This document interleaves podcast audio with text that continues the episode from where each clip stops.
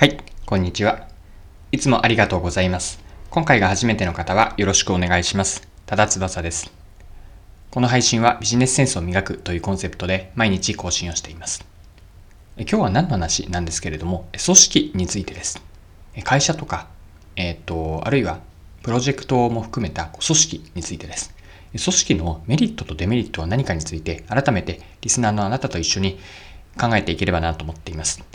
それでは最後までぜひお付き合いください。よろしくお願いします。はい、今日は組織についてです。組織というのは、あの、わかりやすく言えば、企業でのこうそ、えー、所属されている部署、課とか部になります。で、組織をこう人の集まりと見たときに、組織にメリットはどんなものがあるか、そして逆のデメリットは何かについてこう対比する形で考えていければなと思っています。では早速、組織のメリットについて見ていきましょう。組織のメリットなんですけれども、私は整理すると3つあるなと思いました。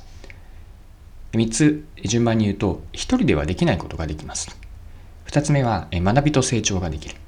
3つ目はリカバリーです。で今の3つ、組織のメリットですね。もう少し詳細補足しておきます。1つ目の1人ではできないことができる。これはどういうことかというと、お互いが強みを発揮して弱みを補完することができる。これが組織の良さかなと思います。組織の中で各メンバーが相互に連携をしているので、1人ではできないことが組織全体ではできます。こう単純に1たす1が2ではなくて、掛け算ですね。1×1 は1なんですけれども、2×2 が4、3×3 が9といった感じで、掛け算のようなイメージです。で2つ目の組織のメリットは学びと成長でした。これもイメージがしやすいかなと思うんですけれども、組織内で例えばお互いのメンバーが情報交換をする。相互作用することからお互いに相手から学ぶそこから、えっと、成長できるこう機会になるんですね。これは一人でやっているよりも、えっと、いろんな人たちがいるからこそできるメリットかなと思います。はい。3つ目はリカバリーです。リカバリーとは何でしょうか？これは例えば一時的に誰かが動けなくなってなってしまう。具体的には、うんと、体調不良で、まあ、仮に誰か A さんが休んだとします。そうした時に他のメンバーが穴を埋めて組織全体でリカバリーができます。こう修復されていくようなイメージですかね。今の例で言うと A さんが一時的にいなくなったとしても B さん C さん D さんによる補完関係ができているのでこううんと誰かがリソースのが欠えっと、なくなってしまうことだとか、あるいはどこかが失敗してうまくいかなかったとしても、組織の誰か他で、えっと、埋めていける。これがリカバリーできる組織のメリット3つ目になります。はい。以上、組織のメリットですね。私が思った3つなんですけれども、じゃあ一方で組織のデメリット、これは何でしょうか？でここから後半は、じゃあ組織のデメリットって何かについても掘り下げて見ていきましょう。はい。組織のデメリットですね。これもあの3つに整理をしました。1つ目が、えっと、個人より組織が優先されてしまうので、個人の制約、あるいはこう埋もれてしまう、埋没してしまう。これがデメリットの一つ目です。二つ目は、過度な内部コミュニケーションが求められることがあります。三つ目が、過剰適用です。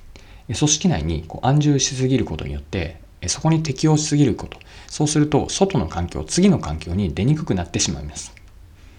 では今の3つのデメリットですね、もう少しあの掘り下げて、えー、見ていきましょう。はい。1つ目の組織のデメリットなんですけれども、詳細を言うと、先ほどあの個人が優先、えーと、個人より組織が優先されるので、個人の制約とか埋没という表現をしました。これは組織の論理とか、えっと、ルールが個人のルールよりも優先されてしまう。それによって個人の動きが制約されるんです。まあ、平たく言うと自分のやりたいことができない。組織のルール、組織の都合が優先されて、個人の都合よりも、えっと、上位になってしまうこと。これが個人から見た組織のデメリットになります。あとは、うんと、組織内での足の引っ張り合いだとか、嫉妬、やっかみ、こうしたことから個人の才能が潰れてしまう。このように個人が制約されることもあれば、もっと言うと、こう埋もれてしまうことにもつながってしまいます。はい。二つ目の組織のデメリットだと考えるのは、過度な内部コミュニケーションです。これは、あの、社内での政治とか駆け引きですね。あの、こう組織を動かすために、こう根回しを事前にしなければいけない。で、そうした過度な内部コミュニケーションのこう政治力とか駆け引きが必要になってきます。で、そのために本来は、えっと、外部である、例えばお客さんに時間を使いたいのに、内部コミュニケーションにばかり、えっと、時間を使わざるを得ないことによって、外の対応というのが怠りがちになってしまいます。こうした組織が複雑になればなるほど、ステークホルダーが多いほどコミュニケーション、内部コミュニケーションばかりに行ってしまうのも組織のデメリットと言えるでしょう。はい。3つ目の組織のデメリットは、組織内に安住しすぎると、外で生きられなくなる、出にくくなるです。で、これは、うんと、組織内のその会社だとかチームのルール、あるいはこう文化に過剰適用してしまうことによるデメリットです。もちろん組織内には、えー、適用していくことは大事なんですけれども、それが行き過ぎることによる弊害です。そうするとどうなるかというと、組織の中でしかやっていけなくなるんですよね。で、過剰適用によって外に出られない、外に出られないというのは、例えば、うんと、転職が当たります。以前のような終身雇用が前提であれば問題はなかった。むしろ終身雇用だからこそ過剰適用がよりえっと、メリットになっていったんですけれども、今のような雇用の流動性が徐々に大きくなっていく。で、これからそれは、えっと、変わらない、もしくはさらに大きくなると考えられる世の中において、一つの組織への過剰適用というのは、その社会、えー、その会社でしか通用しないこう仕事の仕方、えっと、ある組織内での常識というのが、実は世間では非常識というのはよくあることかなと思うんです。で、これが起こると、なかなか自分の、えっと、力を組織でしか発揮できない。そうすると組織に縛られてしまっている。抜け出したくても抜け出せられなくなる。えこれも組織のデメリットかなというふうに考えました。はい、えそろそろクロージングになります。え今回は組織のメリットとデメリットについて、それぞれ3つずつご紹介をしました。でもう一度、えっと、組織のメリットとデメリットをまとめとして言っておくと、組織のメリット3つ挙げました。一つ目は、え、強みが活かせるですね。お互いが強みを活かして、え、弱みを補完するので、一人ではできないことができます。えー、二つ目は相互に学び合って成長につながります。えー、三つ目はリカバリーでした。誰かが動けなくなってくなってしまっても、どこかで失敗が起こってしまっても、他でリカバリー、修復ができます。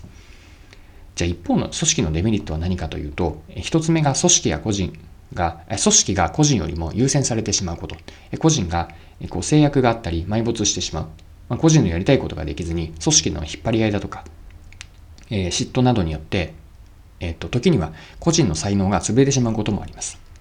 で、二つ目が過度な内部コミュニケーションでした。まあ、政治とか駆け引き、まあ、根回しの時間に、えー、相当取られてしまう。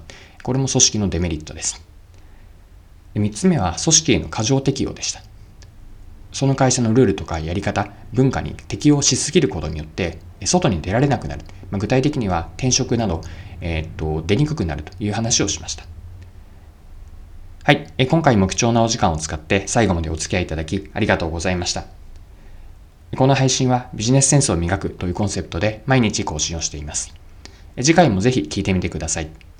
また、チャンネル登録、フォローいただけると新しい配信を見逃すことがなくなります。